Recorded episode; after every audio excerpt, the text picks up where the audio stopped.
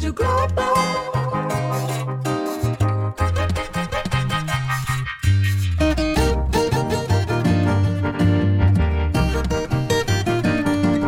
Rádio Globo, Rádio Globo. Rádio Globo, Rádio Globo. Rádio Globo. Se toca você, toca aqui. Felicidade Ilimitada Rádio Globo. Para quem quer ser feliz dentro e fora do trabalho. Felicidade ilimitada. Apresentação: João Paulo Pacífico. Olá, muito bom dia para você que acordou cedinho neste sábado maravilhoso. Bem-vindo ao Felicidade Ilimitada, o programa da Rádio Globo para você que quer ser feliz dentro e fora do trabalho. Lembrando que todos os sábados 94.1 FM de São Paulo, 98.1 FM do Rio de Janeiro e em todas as nossas afiliadas, como dois exemplos hoje, uma salva de palmas para Natal e Recife. Uhul! Nosso papo toda semana aqui é sobre felicidade, trabalho, carreira e muito mais. Eu sou João Paulo Pacífico. E se você quiser mandar mensagem, comentários, críticas, você pode entrar no meu LinkedIn, ah, no do Grupo Gaia também. A gente tem Instagram agora no felicidade.ilimitada, no meu Instagram também, João Underline Pacífico. Mas vamos para o que interessa. Grande Bacará, grande Bacará na, sala, na mesa de som hoje, fazendo sinal positivo com três pessoas que mudam o mundo de muita gente, melhoram, fazem o nosso país melhor, as pessoas mais felizes. E graças a eles, eh, a gente tem mais esperança ainda de fazer um Brasil mais bacana. Vai ser muito bom esse papo de hoje. Então, começando com ele, que é diretor de negócios do Instituto Ayrton Senna, uma salva de palmas para Tiago Fernandes! Uhul! Bom dia, João. os ouvintes de casa. Bom dia, Tiago. E me fala uma coisa, o que ninguém sabe sobre você? Que ninguém sabe sobre mim.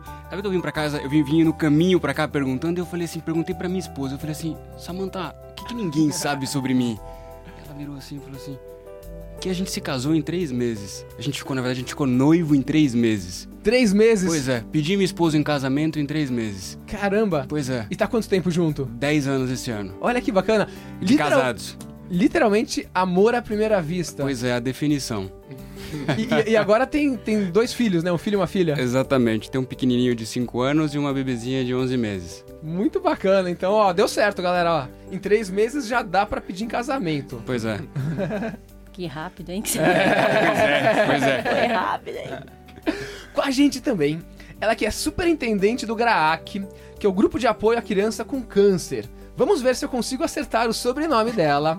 Uma salva de palmas para Tami Allersdorfer! Ei, acertou! Parabéns, parabéns! Você acertou, falou direitinho. Foi direitinho Falou também. direitinho. Isso é Obrigada, viu? Isso é a prova que treino, que tre- treino, bem feito, é, treino não é? bem feito dá Gera resultado. Dá resultado, né? treino funcionou. Eu negócio. consigo até É. falar o sobrenome Você da Tami. conseguiu falar o sobrenome. Nossa, isso é uma coisa rara. Não é tão fácil, né? Não é tão fácil, não é tão fácil. Eu queria agradecer super a oportunidade de estar aqui com vocês.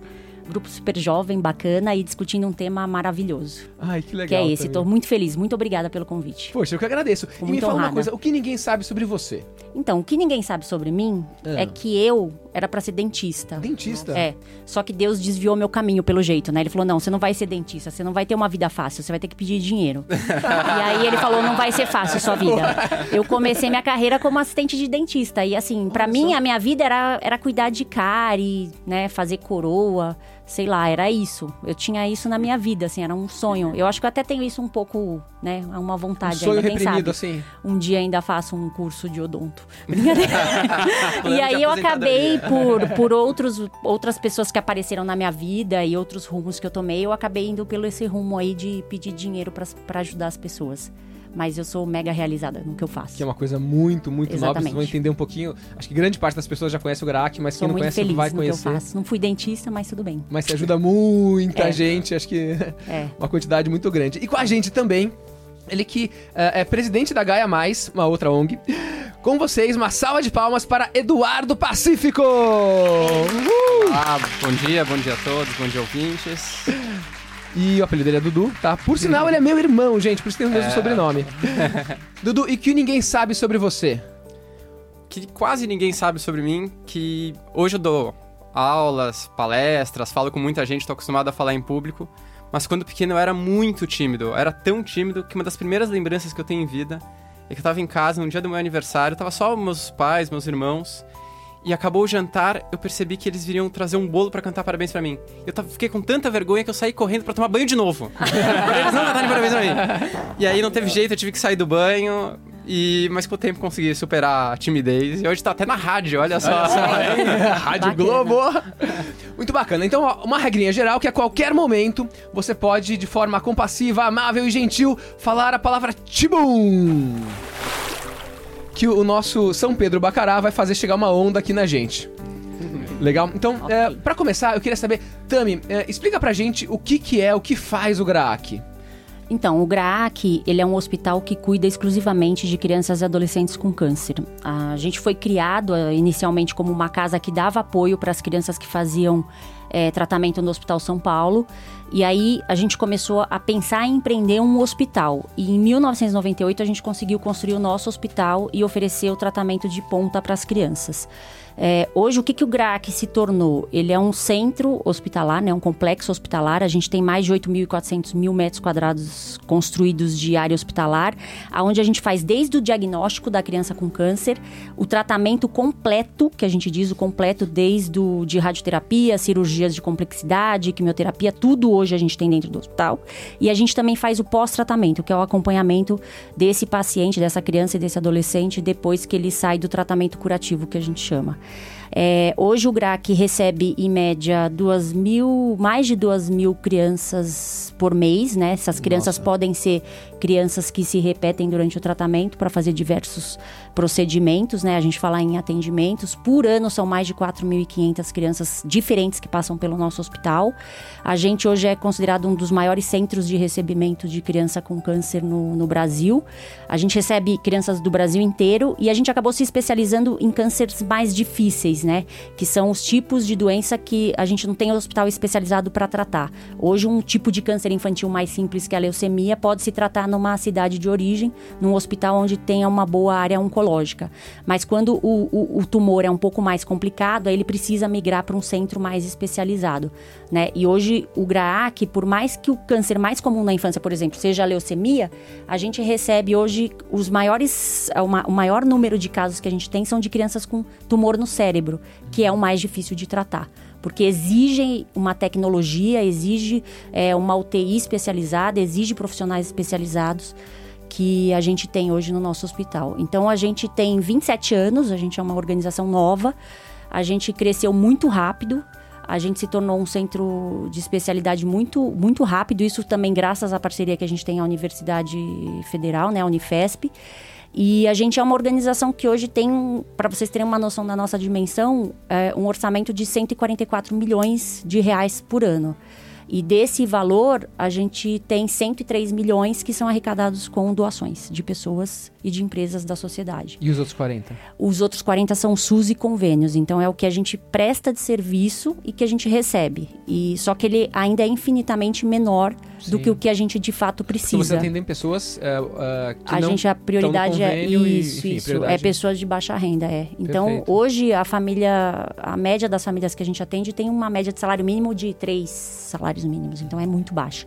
Então, a gente tem que dar todo um suporte, e o GRAC sempre se preocupou nisso, não só o tratamento, mas o suporte familiar e multidisciplinar, né? Para garantir que essa criança tenha acesso ao hospital, porque senão ela não vem. A mãe, às vezes, não tem dinheiro para pegar o ônibus para vir trazer a criança. Então, se você não, não, não der um suporte financeiro inicial para ela pegar o ônibus, se você Vocês não der uma até nisso, casa. então? Até nisso. Porque não adianta eu ter o melhor Perfeito. equipamento, o melhor profissional e não conseguir levar a criança para tratar. Exatamente, não né? adianta dar. Assim como a gente uh, outro dia participou de um programa, fez um programa com a Juliana da Carambola, e ela falou que ela ganhava curso. eh, tem muita gente que, ah, vou dar curso de graça para pessoas que não têm condições. Só que se a pessoa parar de trabalhar, ela não consegue fazer o curso. Exatamente. Não tem dinheiro para pegar ônibus. Exato? Ela, ela, Aí você falou, fala assim, eu consigo o curso, mas não tem dinheiro para pagar. ela, falou, ela falou, fiquei É três meses sem básico, luz né? em casa. Exatamente. Porque ela não tinha dinheiro pra pagar a luz de casa, enfim, ela se sacrificou muito para fazer o curso. E aí a mesma coisa. Você dá o hospital, só que ela não consegue chegar lá. Exatamente. Então a gente tem parcerias com outras ONGs que também ajudam a gente a trazer esse paciente, Mas a ideia é, é sempre que a gente possa oferecer todas as chances de cura para essa criança. A gente entende que a criança com câncer é a criança com câncer, independente da, da, da classe social dela. Sim. Né? Eu não tenho como é, diferenciar uma, criança, uma mãe, por exemplo, que tem um filho com câncer, a dor é a mesma, independente da classe social Total. dela. E o que a gente quer oferecer é todas as chances de cura e um padrão internacional de tratamento. Isso para a criança que procura a gente, né? Obviamente que a gente é procurado pelas crianças que têm menos chance de ter ou acesso a outros hospitais, né, que é através do SUS, mas a gente atende todo tipo de criança. no Muito nosso legal, hospital. parabéns. Daqui a pouco a gente vai conhecer um pouquinho mais. É. Agora eu queria conhecer, Tiago, um pouco mais do trabalho que vocês fazem, que é sensacional, no Instituto Ayrton Senna. Que legal. Conta pra gente. Conto, conto sim. Até não, não tem como não se emocionar escutando, não tem como não se emocionar escutando essa o, o que o GRAC faz, que é um trabalho, é um trabalho né? belíssimo, maravilhoso. Agora, quando a gente fala do instituto, né, João, não tem como falar do Instituto Ayrton Senna sem lembrar um pouco também da própria história do Ayrton, né? É, esse ano a gente tá num ano especial porque a 25 gente- anos. Exatamente. Parece que foi ontem. Eu acho que todo brasileiro aí que tem 30, 30 plus, 30 a mais, lembra eh, o que estava fazendo exatamente naquele primeiro de maio. É, e o Instituto ele vem é, muito inspirado nesse desejo do Ayrton. Tem uma frase dele que inclusive tá, fica dentro do Instituto que é se a gente quer mudar alguma coisa é pelas crianças que a gente precisa começar por meio da educação. né? E o trabalho do Instituto está justamente, tá justamente aí. A gente tem trabalhado aí, esse ano completando 25 anos, para garantir que qualquer criança ou qualquer jovem ele tenha a oportunidade de desenvolver seu potencial ele tem a oportunidade de ser alguém na vida. O que, que isso quer dizer? Tá? E, e aí é, é fundamental a gente entender um pouquinho do desafio, do tamanho do problema da educação no Brasil. Quando a gente pensa em termos de, de, de escala, o Brasil hoje tem mais de 50 milhões de alunos dentro de ciclo básico, João. No, quase 90% desses alunos estão na rede pública. 90% Quase estão- 90% na rede pública. E a gente tem índices de evasão, índices de qualidade de ensino muito críticos. Então, quando você pensa num problema desse tamanho, o que o Instituto tem feito ao longo desses anos é trabalhar no desenvolvimento de, de, de conhecimento em educação, só que no lugar de levar esse conhecimento atendendo diretamente as crianças e os jovens individualmente, né, atender o aluno diretamente, a gente trabalha sempre em parceria com as secretarias de educação, de estado, de município, levando esse conhecimento, transferindo o conhecimento que a gente desenvolveu para as secretarias. Legal. Por quê? Pro educador, para quem está ali na ponta, pro professor, pro coordenador, pro diretor de colégio, pro, pro time de gestão da secretaria. Isso faz com que a gente consiga, dentro dos. Quando a gente, a gente, o Instituto acaba trabalhando em toda a educação básica, do primeiro ano do fundamental ao terceiro ano do ensino médio, levando, em- sempre, sempre nessa parceria com o setor público, levando para eles esse conhecimento, a gente consegue ter escala. Então, Só para você ter uma, uma ordem de grandeza, o ano passado a gente impactou 1,6 milhão de crianças e jovens em todo o Brasil. Olha que incrível, 1,6 Ah. milhões de crianças. Tá falando então que ah, quase ah, mais de 3% das crianças de escolas Exatamente. estão sendo impactadas. Quando a gente olha nesses... Uma ONG, né? por uma ONG. Com um orçamento infinitamente menor do que, Do que o governo. Obviamente. é. E, e- e que faz todo esse trabalho sem receber dinheiro público. A gente não, a gente não vende serviço para o setor público. A gente vai levar esse conhecimento, é, mas o que mantém a nossa operação em termos de recurso é, são as parcerias. A família Sena do Ous Royal. Estou vendo aqui você com a camiseta do Seninha. E não posso deixar de dizer, é, o Seninha, todos nós temos um carinho super especial Super. por ele. Mas a família Senna do Ous Royalties da marca Seninha e da marca Instituto Ayrton Senna, né, a imagem do Senna, 100% para que a gente consiga investir na educação do Brasil. tá? Então, são, é- são esses royalties e as parcerias com as empresas do setor privado que garantem o nosso trabalho. E- esse modelo de escala, focando em transferir, né, em, em trabalhar em parceria, transferindo conhecimento para o educador, ele possibilita não só a escala, João, né, aumentar o impacto, o alcance do que a gente está fazendo, mas ele tem um aspecto fundamental também de sustentabilidade. Porque quando a gente, nós, estamos, ah, quando a gente termina uma parceria, quando a gente está desenvolvendo lá um problema, a gente está tá, tá atacando ele e a gente consegue endereçar isso depois de um tempo e a gente sai dessa parceria, né? A gente, a gente terminou de transferir o conhecimento para essa secretaria ou para esse educador, aquele conhecimento fica independente, independente do time do instituto estar diretamente ali. Então, é, é- é, quando a gente olha, por exemplo, quando a gente volta nesses 25 anos de história, são mais de 24 milhões de crianças e jovens Uau. impactados por alguns dos diferentes programas, formações ah, que o Instituto Ayrton Senna faz. É muita gente que a, a gente está, na prática ali, ajudando a transformar, ajudando a transformar o futuro. porque sem educação ah, a gente não consegue, infelizmente, nada. Não, Isso é maravilhoso. E, e essas 24 milhões de pessoas, essa uh, 1 milhão e 600 mil, mil crianças, uh, impactam outras tantas que impactam o irmão, o pai, uh, o tio, Sim. o amigo. Então é, o impacto é muito, muito, muito maior. E Dudu, conta um pouquinho o que que é a Gaia Mais, o que a Gaia Mais faz. Posso só complementar o tamanho da educação, do problema da educação pública no Brasil? Eu peguei alguns dados de 2018, estão bem recentes. Quando a gente pensa em educação, para quem está nos grandes centros, não tem ideia do que que é a escola pública. Então, 63% das escolas públicas no Brasil não tem biblioteca. 63% não tem biblioteca. É, 21% não tem coleta de lixo periódica.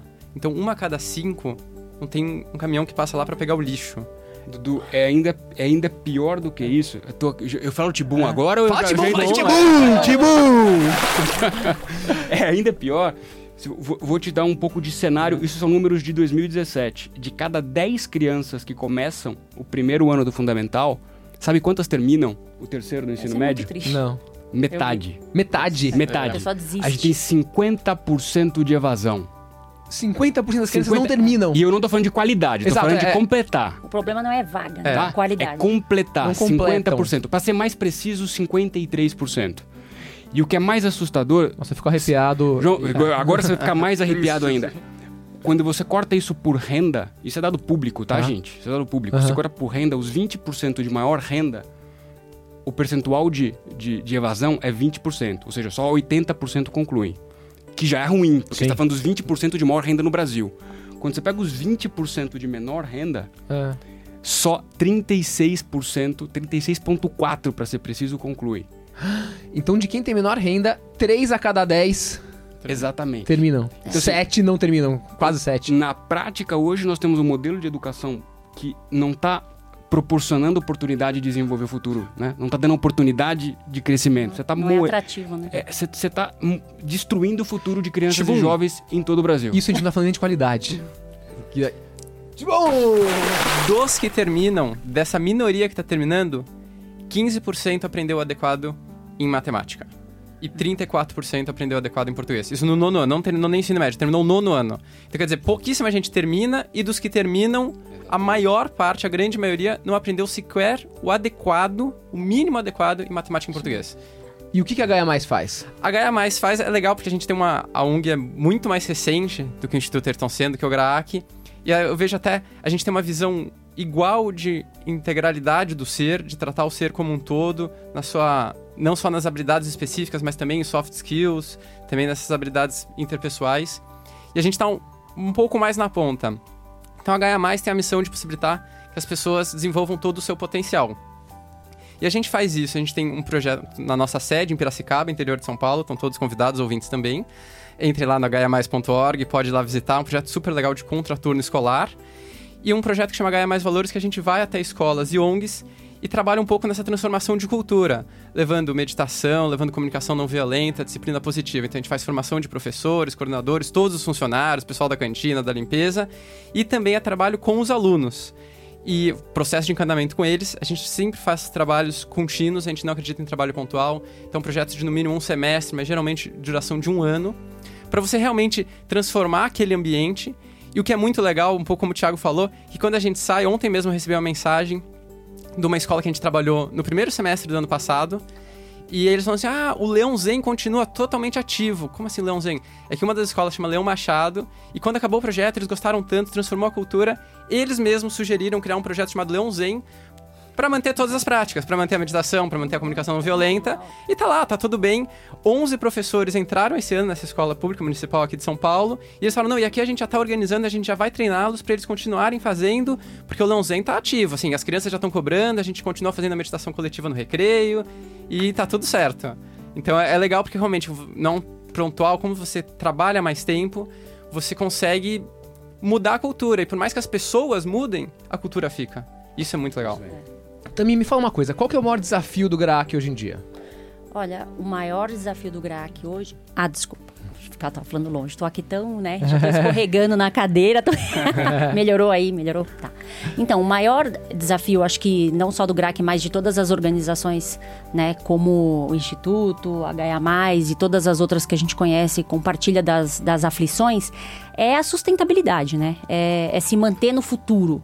É poder criar é, é, fontes de arrecadação e, e se sustentar e ser perene, se manter, né? É, não depender exclusivamente de algumas grandes estratégias que possam ser a longo prazo é, é, perigosas do ponto de vista de perda e de perda de atendimento e de perda da Como que é a organização. cultura de doação no Brasil? Porque eu vejo que lá fora é muito forte. Né? Então lá fora é muito forte, grandes fortunas. No Brasil tem algumas, como eh, o próprio Eli Horn, esse chefe aqui do Thiago, tal, que tem pessoas que doam muito, mas ah, o brasileiro como um É, todo. a gente tem que falar com ele, hein, Thiago? Porque, olha, vou te falar, gente tem que ter um dinheiro ali, porque tem muito ali, né? Então É. Vamos, vamos lá. nesse caminho aí, Então, porque eu acho que a turma da que Cirela, mas a. Cirela eh, tem o Aron também, são pessoas maravilhosas É, então, que, que é. ajudam muito, Então ajudam precisa, muito. a gente Muito. precisa também. A gente tá precisando também. Ainda não ajudou lá o GRAC, Ah, tá? então, tá precisando deixar um pedido aqui. Ajudou gente- muita gente, ajudou o Instituto, ajuda um pouco. Não, porque a gente vai ajudar todo mundo, assim. Então, essa cultura. Sabe que uma outra coisa, um dado legal, é, não sei se vocês conhecem, tem um banco lá na. Acho que na Holanda, que se chama Triodos Bank.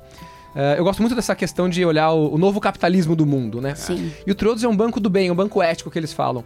É, então, eles só investem em coisas legais tal, e tanto é que está crescendo muito. Às vezes, eles até seguram a captação de recursos para o banco, porque é, eles querem ter aonde aplicar, senão eles não vão fazer. Né? E o, o- um dos fundadores, um dos caras que é bem relevante nesse banco, ele veio para o Brasil algumas vezes, e que chama João Melé, e ele fala que o dinheiro ele tem três fontes, não tem três usos deles. né? um que é a parte de consumo, que é muito eh, estimulado pelo nosso pela sociedade como um todo. Dois que é investimento, é você guardar para você ter depois. E o terceiro que é doação. Tem uma função social a doação. Independente do seu. Lógico, quem tá passando dificuldades não vai doar, mas é uma função do dinheiro, a doação, né? E não é uma cultura tão forte no brasileiro. O que vocês acham disso? É, eu acho o brasileiro extremamente solidário, né? Eu acho que é, ainda falta. é, tem algumas coisas que faltam no nosso país. Primeiro é credibilidade em organizações, né?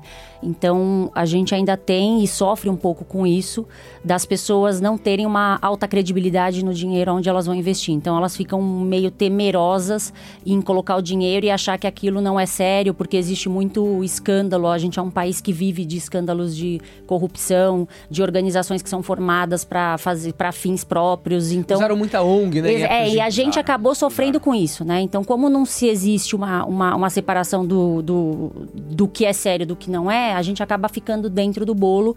Então, eu acho que o brasileiro é um pouco desconfiado para fazer doações, então acho que é- isso impede um pouco a gente ter uma cultura maior. É, falta incentivos fiscais pro, pro doador. Então, hoje a gente vê nos Estados Unidos e, e na Europa tem muito, né, tem o pessoal tem muito benefício em fazer doações. Aqui no Brasil não tem nenhum, né? A pessoa tem que dar o dinheiro do bolso dela mesmo, se ela quiser ajudar. E, e eu acho que as pessoas ainda confundem um pouco o que, que é essa coisa da, do- da doação em dinheiro mesmo, né? Então tem muita gente que se voluntaria. Então, ah, eu faço um trabalho voluntário, então já tô doando. Não que isso não seja importante, também é. Mas é, poderia ter uma ajuda também financeira. É, a, a financeira é a mais fácil, mas às vezes a pessoa fala assim: ah, eu não quero só dar o dinheiro, eu quero me envolver. Eu falei, não, mas o dinheiro é importante também. Dá a o dinheiro, vê- depois você se envolve. né? Porque é importante ela doar sangue, ela ser voluntário, ela se Sim, super. mobilizar. A gente vê isso muito na, na, na Gaia Mais, né? Que, eh, e o que é muito bacana, poxa, como eu posso me ajudar, como eu posso me voluntariar? Só que, eh, especialmente para prestar um serviço, você tem que ser muito especializado. Você não vai pegar assim, ah, então, ó, ok, você vai fazer uma operação Sim, aqui. Não, É, não é, dependendo do que for. Isso, mas assim, Algumas dá pra dá, pessoa óbvio, ser, mas- só que ela vai exigir um nível de comprometimento dela que talvez fique uma coisa chata, amarrada. Então, assim, é, a gente tem que ter uma flexibilidade no trabalho voluntário também, né? Porque Sim. senão você engessa demais a pessoa e aí fica chato, Uhum. né? E a, a opção do dinheiro, né, Thiago, é uma boa opção, porque você dá e você se sente já fiz minha, minha parte. É, E tem um lado também que acho que quando você fala, quando você fala, quando a gente fala de, quando a gente fala de, de participar, se envolver, a gente tem um monte de exemplos positivos desse dentro do instituto, que às vezes a melhor forma de alguém ajudar, que pensando na nossa causa que é educação, às vezes a melhor forma de alguém da- ajudar a educação, ajudar a saúde, não é tentar ir pintar a parede na escola, não é ir, sabe, é às vezes criar, usar um skill, uma habilidade que você tem dentro da empresa, por exemplo, olha, eu sou muito bom de comunicação, eu sou muito bom de ah, processo de compras, eu sou muito bom de cri- criatividade. Você doar a, a tua expertise técnica, sabe você colocar em prol o teu ativo de negócio, o teu ativo de, de- de intelectual em- a serviço de uma causa. Isso é um, é um tipo de parceria super bacana. Agora, você tocou num tema super importante, João, que é o brasileiro, de maneira geral, ele é super solidário. Então, se você tem uma emergência, você Ah, tem. verdade. Sim. Tá, eu tô voltando aqui um pouco, Uhum. voltando, dando um passo para trás, mas assim, a gente é super solidário. Você É. tem uma, uma enchente, uma, cata- uma, uma catástrofe, como teve em Mariana, como teve agora em Brumadinho, todo mundo se solidariza com isso. Agora, estruturalmente, como a gente até não tem tanto incentivo fiscal, porque isso é uma coisa que ajuda muito do ponto de vista de cultura, de doação, principalmente fora do Brasil, fora nos Estados Unidos, é, é um problema. Ah, então, Isso é assim, um pontualmente baita o brasileiro desafio. faz. Só que ah, você ter aquela regularidade é um problema. É um problema. Exatamente. E Exatamente. um incentivo a mais para as pessoas quererem doar. Tem uma, alguns estudos que mostram que doar dinheiro, quem doa regularmente tem maior níveis de bem-estar porque ativa áreas do cérebro relacionadas à recompensa. Mesma coisa com recompensa quando uma pessoa come um chocolate, alguma coisa assim. Então, quando a pessoa doa, ela ativa essas áreas, é fisiológico, ela sente isso. Nossa, eu vou usar isso amanhã. Você tem a fonte? Me uma manda outra- esse dado, Você porque eu vou fonte colocar Esse é agora. do- Me manda a fonte. Do relatório de felicidade 2019, que foi lançado Ah, no agora. World, Gente. no World Happiness Report agora. Isso, de 2019, que foi lançado em bacana. março. E Vamos tem usar também isso. uma Pois pesquisa é. da Gallup, olha que interessante, com mais de um milhão de pessoas em 130 países, e falou que doação para caridade é um dos seis maiores preditores de satisfação com a vida. Então, uma das seis coisas que mais dão satisfação para as pessoas é fazerem essa doação. Então, Deixa a pessoa mais feliz e com mais bem-estar. exato. É, eu acho que tem só que a gente ajudar a quebrar essas barreiras da questão da confiança da pessoa em fazer essa doação para É. quem ela tá doando, Uhum. dela sentir que da real necessidade daquele investimento dela tá fazendo a diferença naquele, naquela organização, né? Isso. Eu acho que daí isso parte mais da, da gente conseguir E como que vocês isso. fazem hoje também pra passar essa credibilidade? Então, hoje a gente costuma se comunicar bastante com as pessoas que doam pra gente, através do nosso site, dos nossos, comunica dos nossos comunicados que a gente manda pelos correios e tudo mais. E uma das coisas que a gente utiliza também é através da mídia espontânea.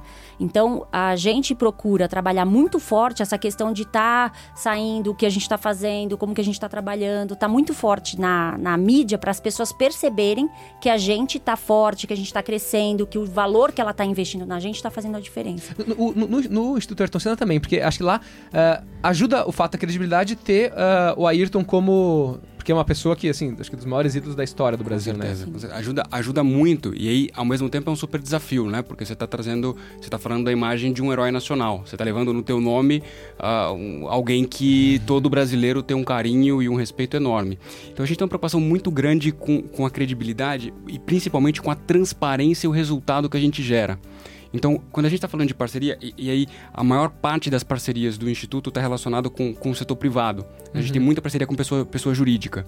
Eu tenho uma preocupação muito grande em tentar materializar de uma forma muito clara o impacto concreto que aquela doação está aquela doação tá, Ah, tá causando. Sim.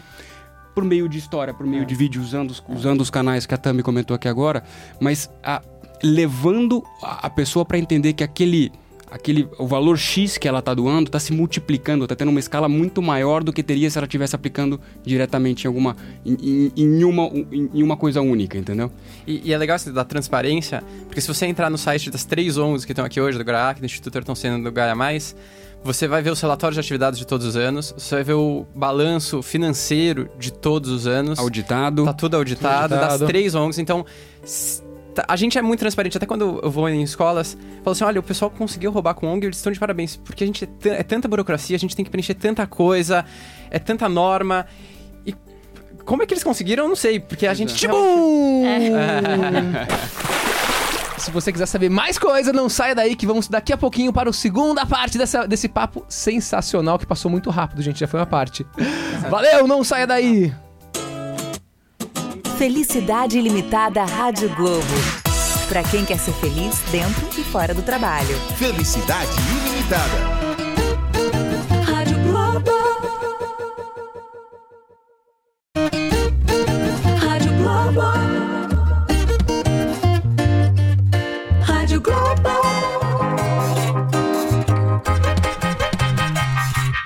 Rádio Globo. Se toca você, toca aqui. Felicidade Ilimitada Rádio Globo. Pra quem quer ser feliz dentro e fora do trabalho. Felicidade ilimitada. Olá, muito bem-vindo de volta aqui ao nosso Felicidade Ilimitada dessa semana, que tá arrepiante a quantidade de informações e dá vontade de ficar con- continuar falando, nem passamos por nenhum quadro ainda. Então hoje a gente tá aqui com o Thiago Fernandes do, do Instituto Ayrton Senna, tá com a Tami, deixa eu lembrar o sobrenome dela, Allersdorfer aqui. Muito bem, palmas pra mim, do Graak e Eduardo Pacífico da Gaia Mais. Continuando o tema do final do primeiro bloco. Ah, dicas rápidas pra. Poxa, eu quero doar, já vi que é legal, a gente vai falar um pouco mais sobre isso, mas tem algumas eh, dicas rápidas pra você saber se aquela ONG é séria ou não? Então, a primeira coisa, entra no site, explora o site, tem que ter, achar fácil os relatórios de atividades, relatórios financeiros, auditorias. E tem A algumas auditoria é terceirizado, tá, gente? Então ninguém se audita, então isso é, bom. É, é. E- E... paga, e paga caro. Paga caro Paga por caro, isso. Paga é, caro é. pra fazer. E procura algumas certificações. Então, tem as 100 melhores ONGs do Brasil para doar. As três aqui são entre as 100 melhores ONGs do Brasil. Tem o, selo Doar também, conceitos de gestão e transparência. Então, são coisas importantes que mostram que a ONG, de fato, é séria e está usando o recurso da melhor maneira. E é muito difícil você. é, é muito custoso pra você manter essa estrutura toda, né? De, de é, auditoria, de selo Sim. doar, de ser melhores Sim. ONGs. Então, assim, é, não dá pra você enganar essa turma toda. Então, isso Não, mostra que, tipo, definitivamente é. não. E a gente tem, na Gaia, a gente tem é, empresas do mercado financeiro reguladas pela CVM. A gente vê o quão burocrático é você gerir uma ONG. Então, assim, a gente tem SAs de capital aberto e tal. E é, tem, assim, uma- um conhecimento super específico. Não é nada fácil isso. Ah, continuando aqui, Thiago, me fala uma coisa. Você já trabalhou na, in- na iniciativa privada também, no segundo setor. Eu trabalhei. eu E trabalhei. depois migrou para o terceiro setor. Como foi essa migração, tá? Eh, o que você aprendeu? E aí, emendando uma segunda pergunta. Como as empresas estão enxergando hoje o terceiro setor? Uau, dois temas dá pra gente falar aqui uns, uns 50 Exatamente, uns três programas. Uns três programas só disso, João, mas legal.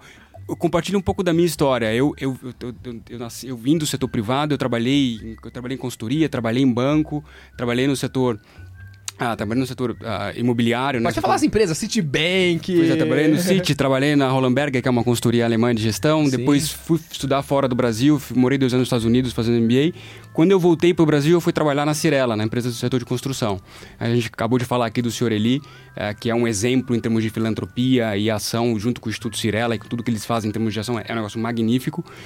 E, e a minha vinda para o setor, a minha, a minha transição da Cirela para o Instituto Ayrton Senna, eu brinco que foi uma, uma coincidência da, da, da- de propósito, uma coincidência da vida, uma oportunidade que caiu no meu colo e que, na época, eu acho que eu não, não entendia tudo que isso significava. ah, mas que muito rapidamente depois de estar no instituto eu entendi que o que eu estava buscando ali naquele no final de transição de, transição da Cirela para cá era trabalhar por um propósito Trabalhar, um para propósito. fazer uma diferença. E olha que a Cirela é uma empresa muito especial, então eu tinha uma identificação de valores incrível com, com, com, com, com tudo que a empresa, a empresa significa, colocava né, como, como premissa de trabalho. Mas eu sentia que faltava alguma coisa. O que, que era a consequência concreta do que eu estava fazendo? E, e quando eu conheci o trabalho do Instituto, eu entendi o que a gente estava fazendo era trabalhar para garantir o futuro de crianças e jovens por meio do educador, né, por meio dessa parceria com os educadores, que na verdade são os verdadeiros heróis da educação. Porque Sim. quem está em sala de aula ali todo dia com as crianças e com os jovens são os educadores. Eu tenho filho, eu vejo, acabo com essa rotina aqui de São Paulo. Você deixa o teu filho na escola de manhã, você pega no final do dia, quem passou a maior parte do dia é o educador ali, transformando ele. Então, quando eu entendi que tinha uma oportunidade de fazer isso, né, uma oportunidade de, de at- atuar ativamente para transformar o Brasil num lugar melhor, eu mergulhei nesse desafio. E posso dizer que eu estou completando três anos de instituto agora. Foi uma das melhores decisões que eu fiz em termos profissionais da minha vida e pessoal também. Assim, eu me reencontrei. Isso é uma coisa muito legal, né? Porque eh, antigamente tinha-se aquela visão de que ah, trabalhar em ONG você tem que ser bicho grilo, ou não quer trabalhar, ou é voluntário, que é uma coisa maravilhosa. Isso é a avó, né, que vai trabalhar. É, exato. Não é carreira, isso a não é gente vê carreira. cada vez mais pessoas super competentes que escolhem ir para o terceiro setor. Isso. Pois é, isso tem sido comum e acho que em várias, em várias ONGs em que eu tenho, enfim, a gente tem tido contato, muita gente, muita gente procurando, assim, tendo, essa, eh, tendo a curiosidade de saber como, como é que é trabalhar dentro de uma ONG, como é que é, como é que é, como é que funciona a carreira, como é que são, a, a- a- como, como é o desenvolvimento, como é trabalhar em- com propósito. E eu acho que tem muita gente, a gente dentro do instituto, dentro do GRAC, que eu acompanho mais, Gaia mais, eu preciso conhecer um pouco mais do trabalho, mas eu- tenho visto muito talento do setor privado migrando para isso em função disso, de trabalhar por alguma coisa que acredita, para fazer o, o- transformar, o, transformar o Brasil, transformar o nosso país num lugar melhor. E eu acho que isso está muito linkado com. Você perguntou um pouco de eh, como é que, como é que ah, o setor privado tem, vi- tem, tem visto. Né, O ah, terceiro setor ou, ou a transformação do mundo? Pois é, a gente tem tido acesso, a gente, feito, a gente fez uma, uma pesquisa no ano passado, né, a gente fez em 2017 e em 2018, cu- junto com a Ipsos e com a SPM, João, olhando um pouco, eh, eh, olhando uh, um pouco dessa perspectiva do papel das empresas dentro, dentro da sociedade. E o que, que a gente identificou? Ah, 78%, e aí nós estamos falando de uma pesquisa com nível Brasil, tá? uma amostra nacional, 78% das pessoas esperam que as empresas tenham alguma atitude mais ativa para transformar o ambiente onde ela está onde ela tá inserida. Então, ó, você está falando que eh, a cada 10 pessoas, 8 esperam que a empresa faça algo a mais do que simplesmente, sei lá, vender sapato. Um bom produto ou um bom serviço. E 82% vem com bons olhos, ou seja, valorizam numa comparação direta dois produtos ou dois serviços similares em uma empresa que tem uma atuação ativa ah, dentro da comunidade, 82% vem com bons olhos isso. Então o que, que nós estamos falando?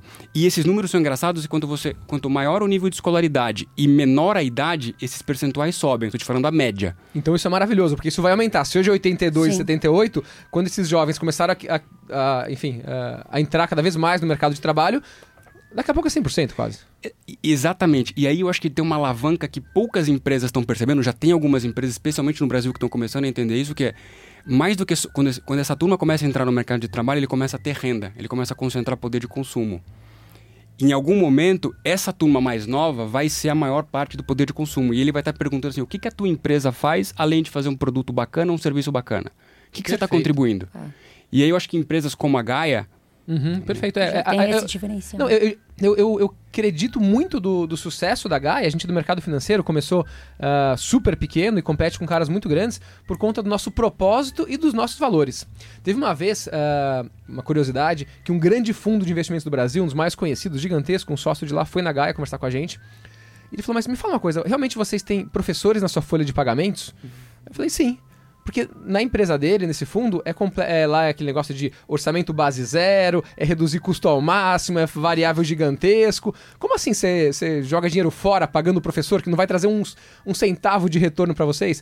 Mas pra gente traz muito mais retorno, que é, enfim, um é mudar uma criança, outro é, enfim, até a imagem, que é, de uma forma ou outra, tem empresas que fazem negócio com a Gaia hoje por conta do jeito que a Gaia faz. Que eu costumo falar também que o produto que você tem, é, o serviço, sei lá, vai ser. Um vai ser 10% melhor, outro 10%. Não vai mudar muito. Não é que ah, o meu é muito melhor. Sei lá, tem Samsung e Apple, tudo- todo mundo é meio igual.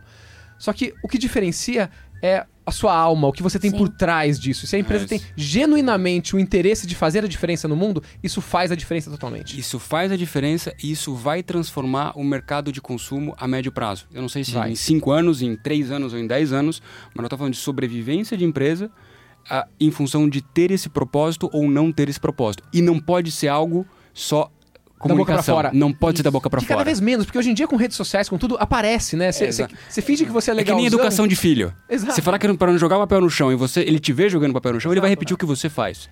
E a razão é emocional, né? Então, quando você- a pessoa toma uma decisão de compra, por mais racional que ela tente ser, ela tá baseada também na própria emoção que ela sente em relação à marca. E nesse mundo de mídias sociais, a autenticidade é um imperativo. Sim. Com o Facebook, com o Instagram, com as pessoas. Então, a informação divulga de forma muito rápida. Dudu, uma história que te marcou nesses anos de Gaia Mais? De alguma criança, uma história real. Não, eu vou contar uma história, então, bem recente. A gente trabalha, no primeiro encontro que a gente trabalha com professores e crianças, a gente trabalha a identificação dos sentimentos, inteligência emocional. E, e a gente aprender a entender o que, que eu tô sentindo, o que, que é isso na minha barriga. É fome, é ansiedade, é medo. E a partir do momento que eu identifico, eu sei o que, que é, eu consigo tomar uma decisão consciente e escolher de man- maneira adequada o que, que eu vou fazer. Ah, a gente, numa escola que a gente está trabalhando em contagem, o Iago, nosso facilitador, ele deu aula lá pra turma, uma escola super complicada, então quando a gente tá. A gente fala assim, ah, alegria, a gente explica, e aí as crianças dão exemplos do que, que torna alegre. Tristeza. E aí quando fala de tristeza, o que a gente ouve é, ah, eu fico triste quando a polícia vem em casa prender meu irmão. Eu fico triste quando minha mãe some de casa por muito tempo. Essa é a realidade. Essa é a gente. realidade. e Loucura. assim, não é um ou outro, é a grande maioria dos alunos. E aí, acabou a aula, super legal. Ah, na hora do recreio, o Iago tava passando no, lá na- no pátio e viu um menino que tava muito participativo no- durante a aula, o Alejandro, no cantinho. Falou, "Ô, Alejandro, o que aconteceu? Tá tudo bem? Ele falou, não, é, eu tô de castigo. e com aquela cara pra baixo, ele parou, olhou pro Iago, pensou, falou: "É tristeza que chama, né?" Pois é, ele aprendeu. Ele identificou o que, que ele estava sentindo, é tristeza. Então tá, então agora o que, que eu posso fazer? Então, se eu sei nomear, se eu sei identificar, agora eu posso escolher conscientemente como agir. Imagina se todo mundo na sociedade identificasse quando estivesse com raiva e fizesse uma escolha consciente. Não só simplesmente reagisse. Todo mundo quando estivesse triste, tivesse uma escolha consciente. Isso mudaria a sociedade. Isso muda. É, coisas que tocam, assim. E imagino que pra Tami o, o dia a dia deve ser uma coisa. É, eu- Arrepiante, eu tô ouvindo né? aqui, eu fico emocionada, porque é, essas realidades são realidades que a gente encontra no GRAAC, né? Mãe presa, pai, não sei o quê. Então, é, e ainda por cima a criança tem câncer, né? Apesar de tudo, a criança é Exatamente. doente. Então, a gente já teve caso de criança que é, chegou no hospital, a criança era HIV positiva e por causa da mãe era, tinha HIV, passou pro filho e a criança também tinha câncer. A gente já teve caso de procurar os, o- a mãe, che, a criança chega com a avó, aí você fala, cadê a avó? Coisas que marcam a gente, né? Ah, não, a, a criança tá com a avó porque a mãe tá presa. Ai, mas por que, que a mãe tá presa? Ela tá presa porque ela matou o pai que batia nela. Aí eu falo, e aí a criança ainda é doente. Aí você fala, gente, eu tô reclamando do que mesmo hoje? Eu acordei de mau humor Exatamente. porque... É. Oi, Exatamente. que É, direito eu seu- tenho de ter um Exatamente. pensamento ruim na vida? Porque um cara me fechou na rua, né? eu tô Porque- brava. É, oi, assim, né? eu- não existe essa possibilidade. Não é. Então, é, é, do dia a dia é, é, é, é assim. Eu acho que o que a gente tem é que a, a oportunidade, que é uma coisa que a gente acredita, é que a gente, primeiro, a criança que chega até o GRAC, a gente, junto com todo mundo, com toda a comunidade, está ajudando a salvar. Isso já é uma coisa que faz a gente se sentir bem, né?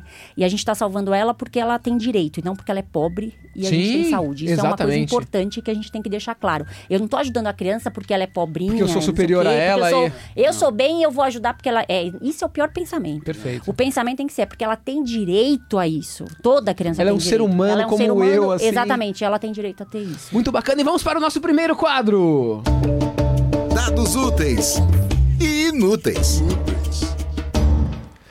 Começando com um dado útil, existem cerca de 10 milhões de ONGs pelo mundo e cerca de 820 mil no Brasil. Bastante, esse é um dado útil. E um dado inútil, dois dados inúteis, vai. Um é que a urina de gato brilha quando exposta à luz negra. É Bem inútil esse dado.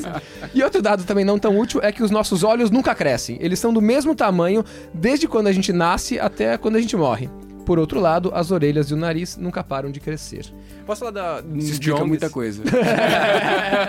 É, isso do número de ONGs é interessante. É muito comum, recorrente, a gente receber ligação, WhatsApp, e-mail, quase toda semana de alguém falando: Nossa, eu queria abrir uma ONG, como é que eu faço?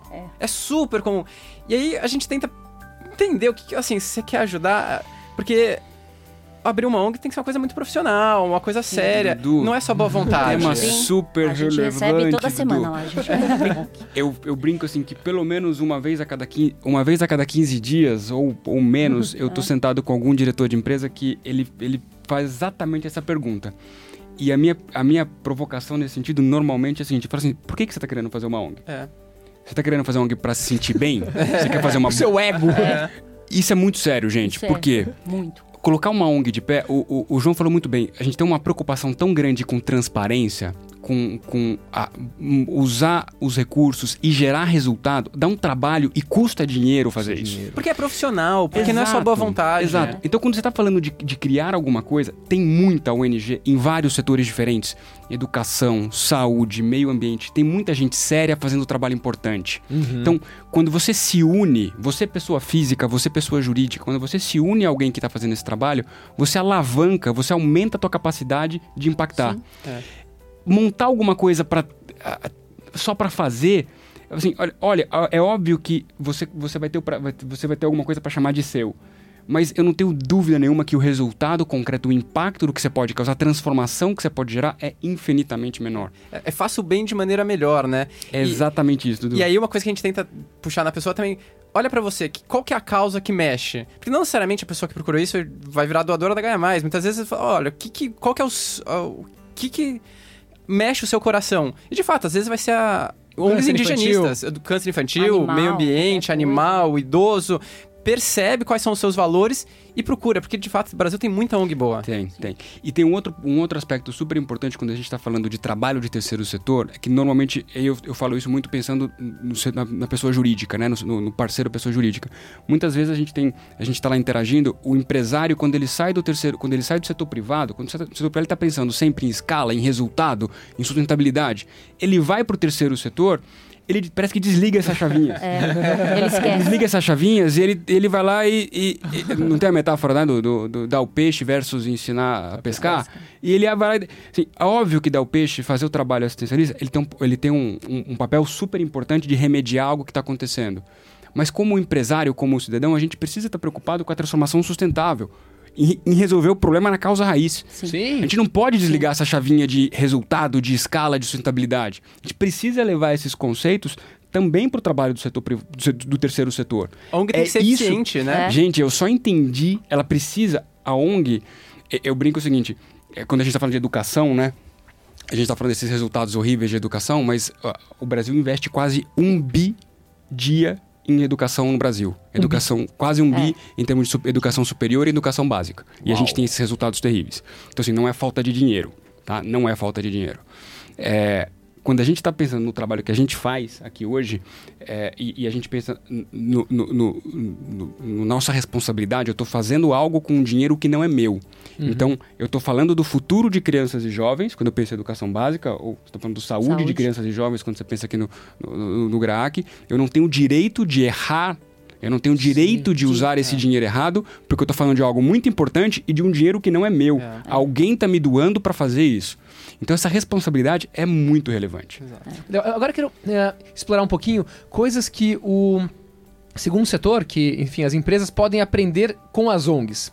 Uma delas, é uma pergunta também. Existe concorrência entre ONG ou existe uma colaboração entre ONGs? A gente fala assim de maneira bem bonitinha que é uma concorrência do bem, né? Uhum, É, é óbvio que existe uma, uma concorrência por recursos, né? Tá. Então, na hora que você está buscando uma empresa, essa empresa está escolhendo uma organização para ajudar, essa, ela pode escolher uma ou outra, né? É, se ela não tiver uma causa definida e ela quiser só uma ONG que tenha credibilidade, isso você vai concorrer, não tem jeito, né? Mas do mesmo jeito que eu acho que tem essa, essa concorrência por recursos, a gente tem uma união em tentar resolver problemas inerentes às organizações. Né? Tem muita parceria, tem né? muita parceria que a gente faz, busca organizações para tentar é, propor coisas, né? É, propor novas ações, principalmente no governo, para tentar mudar alguma realidade em relação a organizações. É difícil, é moroso, mas a gente tenta. Mas do ponto de vista de concorrência, pelo recurso sempre tem, Aham, né? sim. É, mas a gente procura fazer coisa junto, então tem organização que se une para fazer. O GRAC mesmo faz muita coisa junto com organizações de outros temas, de educação, enfim, até saúde mesmo, para poder alavancar mais recursos e, e ter mais visibilidade. Então, eu acho que dá para. A gente convive bem, vamos dizer assim. Como né? você vê isso daí? Aprendizados do, do, é, terceiro setor para o segundo setor, Tiago?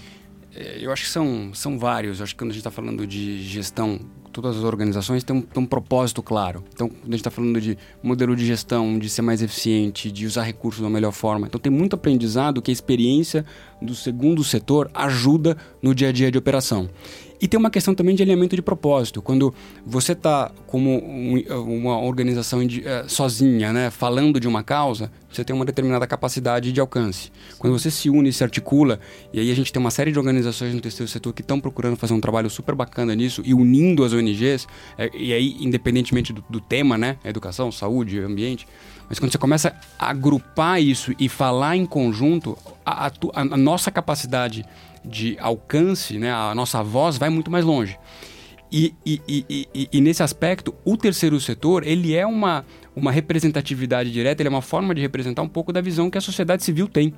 Então, para todos esses temas, tem uma série de agendas, seja influenciando. eu- a gente falou aqui hoje de um monte de dados de educação, por exemplo, que eu tenho certeza que a maioria dos ouvintes não conhecia. Sim. É. Entendeu? E são coisas que impactam a gente no dia a dia. Então, é, qual que é o nosso papel como, como cidadão perante a isso? né? Qual é o nosso papel como indivíduo em relação a, a- a essas. Vamos lá, esse, esse uso ineficiente do recurso público. Não vou nem dizer mau uso. Sim, sim, sim. É, se, se a gente for olhar realmente, eh, os dados que foram falados aqui hoje, eh, o futuro do Brasil pode ser muito sombrio. a gente precisa mudar. Se a gente não mudar, vai ser muito sombrio. Agora, a boa notícia é que dá pra fazer isso. Em Exato. educação, a gente tem uma série de exemplos, tá? A gente tem uma série de exemplos, bons exemplos, e, e não só do Instituto Ayrton Senna, mas de muitas ONGs. Tem uma série de exemplos de coisas. O GRAC é um excelente exemplo disso, de, de, de, ah, ações concretas que geram resultado num prazo muito curto. A gente só precisa ter a vontade a política, o alinhamento para fazer com que essas coisas de fato aconteçam. A gente não precisa de 20 anos para resolver a educação do Brasil. É, e a gente tem muito professor muito bom. É, acho que é bom Muito, ressaltar isso. Quer dizer, quando a gente mostra os números, parece que os professores podem ser vilões. Não, mas a gente tem muito professor excelente que tá fazendo maravilhas sem recursos, sem estrutura, sem apoio.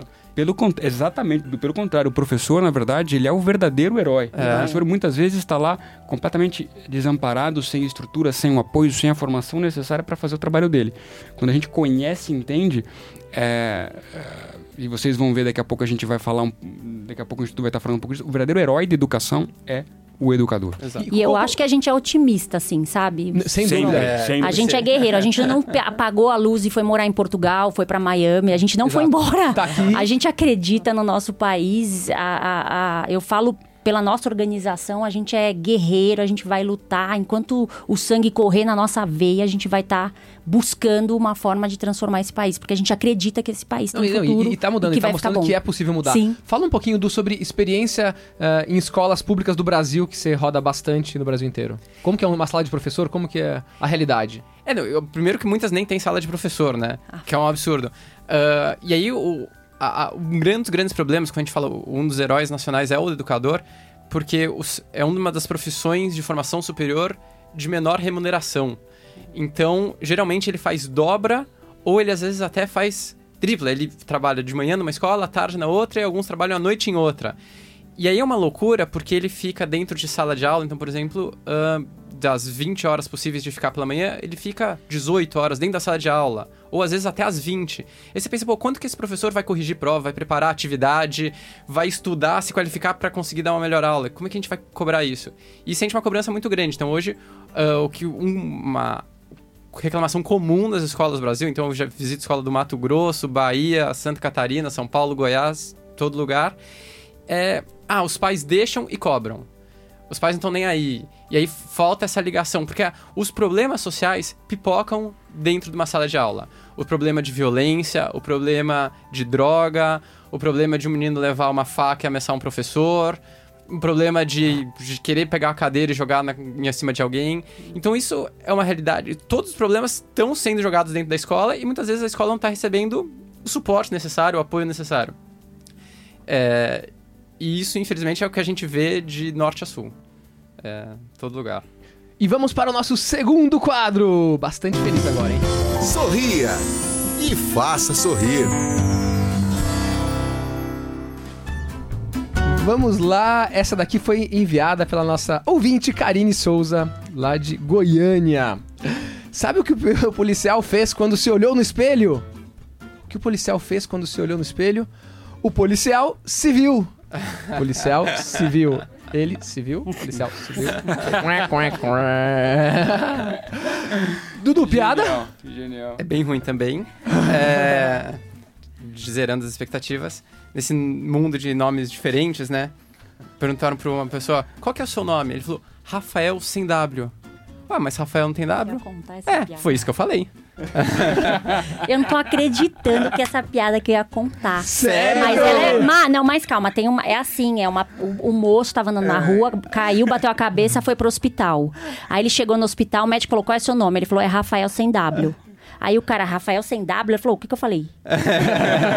Só que essa, essa é uma piada que eu uso para o meu grupo, que eu falo com o pessoal lá do GRAAC, que eu uso que é pra mim a melhor. Porque assim, essa reflete tudo aquilo que eu acredito na minha vida. Que o que é Como óbvio pra assim? Então você. explica pra gente. Assim, a frase da minha vida é o que é óbvio pra você não é óbvio pro outro. Boa, boa. Essa piada é isso. O que, é, óbvio pra você não é óbvio pro outro. Então, assim, é óbvio que o Rafael não tem W? Não, não é. Pra mim pode ser. Ô, Tammy, me fala uma coisa. ah, o GRAAC, o Instituto Ayrton Senna, eles são ricos, né? É, milionário. Nada em dinheiro, né? A É gente fácil, é praticamente o prédio do tio Patinha, É, né? cho- chove, Exatamente. as pessoas acham porque, como é um nome conhecido, que tem um trabalho, uma estrutura muito grande, que chove dinheiro lá. Então, Não, não chove. A gente tem um orçamento gigantesco. A gente tem praticamente em caixa um mês. Então, se um mês der alguma coisa errada, a gente vive peraí, numa você tá emoção. falando que Do meu orçamento de 12 milhões por ano, eu tenho no caixa 12 milhões. Então tem que entrar tudo e sair tudo. Se faltar alguma coisa, a gente fica num aperto total. A gente não tem reserva, pra você ter uma ideia. Então, Olha só, gente, é, as vocês estão pessoas aqui. precisam É... saber disso, porque Isso a é gente importante vive. É, é muito difícil sobrar recurso hoje, né? Com o custo do tratamento. Então, e todo dia tá chegando uma criança para eu tratar. E essa criança pode chegar a ter um tratamento de até 2 milhões de reais em um ano. Até 2 milhões pode é, custar o tratamento. Pode custar um tratamento dependendo das complicações que ela tiver. E a gente não poupa recurso nem esforços para tratar essa criança. Então, é um esforço constante. Então, a comunidade precisa ajudar. Não adianta achar que a gente já tem, porque a gente não tem. O que a gente fez é construir parcerias fortes e duradouras e que dão para a gente uma credibilidade, mas que a gente precisa de recurso todo dia e qualquer um real que a pessoa doa é muito Faz importante para o. GRAC. Faz toda a Gente, diferença. o nosso programa tá chegando no final. Mas então eu queria aproveitar os nossos últimos dois minutinhos para cada um falar um pouquinho de, poxa, eu quero ajudar o GRAAC, como eu faço, o que, que eu faço, eu quero no Instituto Ayrton Senna, na Gaia Mais, cada um falar um pouquinho como, porque foi maravilhoso, acho que daria para fazer certamente um outro programa, acho que vale a gente pensar nisso de verdade. Ouvinte, se quiser mais, fala com a gente, que daí a gente retoma isso aqui, que tem muito assunto para falar. Então, como que eu posso ajudar o GRAAC? É fácil, dá um Google, entra no nosso site, vai saber tudo. Se não quiser dar um Google, baixa o nosso aplicativo e comece a doar já. Pelo já pode aplicativo ajudar. do Pelo GRAAC. aplicativo do GRAC, é muito fácil, você faz o cadastro e você já começa a doar. E empresas também, pessoas Empresas, físicas. pessoas físicas, tudo. É só entrar no nosso site, tem todas as formas de parceria, como pode doar cabelo, sangue, trabalho voluntário, é, tudo. Tudo a gente tem lá escrito como a pessoa pode participar. É o meio mais fácil. GRAAC pra é. G-R-A-A-C. É, a gente tem todos. Se botar com C só, tudo a gente tem. É, a gente tem, é- graças a Deus, a gente colocou tudo. Essa é então boa, legal, então. É, a pessoa vai achar. Legal, muito bacana. Se ela colocar Instituto Senna, também vai aparecer. Então, Doe, Não, doe vai pros dois. Doe pros a dois. gente pode entrar Faça na isso. lista da Os três, SEI, vai. vai. A gente vai, a gente tá em tudo. Põe lá no Google, tá você vai achar um Dudu jeito. tá aqui, exatamente. Eu acho que tem um. Eu tô aqui pulando, já tô, já tô Por favor, falando. Thiago, tô fala, falando claro, já. claro. aproveitando. Já vai E- falando. E, eu acho que tem uma coisa super importante quando a gente fala de continuidade. Eu vou, já vou falar como. como- Porque é o seguinte, quando a gente começa um tratamento desse, ou quando a gente começa uma parceria com uma secretaria de educação para levar um projeto para eles, se alguma coisa acontece no meio do caminho, a Tami ou o Gra- o GRAAC, né, não pode chegar para a criança e falar o seguinte: olha, Valeu. acabou o dinheiro É. pro seu remédio. Eu não posso chegar para a secretaria e dizer seguinte: olha, Secretaria de Educação, lembra aquilo que eu falei que estava aportando aqui sem custo para você? Eu não vou ter mais dinheiro para fazer isso. A gente não tem direito de fazer isso. Então, por isso que esse- a demanda é muito maior e, o desafio, e a crise, do ponto de vista dos últimos quatro anos, atrapalhou muito. Especialmente no caso do Instituto Ayrton Senna, que tem muitas parcerias com o setor privado, com empresas com pessoa jurídica. Então, foi muito difícil. Então, a demanda é muito maior. A gente poderia estar fazendo muito mais se tivesse mais participação de pessoas físicas e pessoas jurídicas. Não, vamos conseguir agora com esse programa aqui, pessoas. Um monte, eu quero ver. Eu vou marcar quantas pessoas vão baixar o É, aplicativo. exatamente. Então, Eu já vou saber. para participar ajudar o Instituto Ayrton Senna, www.doeducação.org.br Do Educacão, né? Doeducacão, exatamente. Obrigado. Na- nada É como falar esse com site, quem... põe lá no Tá? Google. Ou põe no Google Instituto Ayrton Senna e rapidamente vocês encontram. E também, tô quem quiser conhecer com um pouco mais do trabalho, a gente está super aberto para receber vocês e contar, explicar um pouco de, de maneiras diferentes que a gente pode construir um Brasil melhor. Muito bacana. E Dudu? Gaia Mais, www.gaiamais.org. É mais escrito mais, Escrito. MAIS, né? MAIS, exato. Se torna um aliado, a gente tem um programa de aliados com benefícios para pessoas físicas e jurídicas que apoiam a gente. E como o Thiago falou, a escola não falta querendo o nosso projeto, falta recurso para a gente atuar um maior número de escolas pelo Brasil inteiro. Muito bacana, muito obrigado a vocês três, foi sensacional o papo, gostei muito, muito, muito. Obrigado, Bacará, obrigado a todo mundo que tá aqui assistindo ao vivo também. E eh, se você quiser ouvir mais, ouvir de novo, compartilhar, entra no app da Rádio Globo, no site da Rádio Globo e compartilha porque a gente consegue fazer o Brasil melhor. Muito obrigado, valeu! Você ouviu Felicidade Ilimitada Rádio Globo. Para quem quer ser feliz dentro e fora do trabalho. Felicidade ilimitada.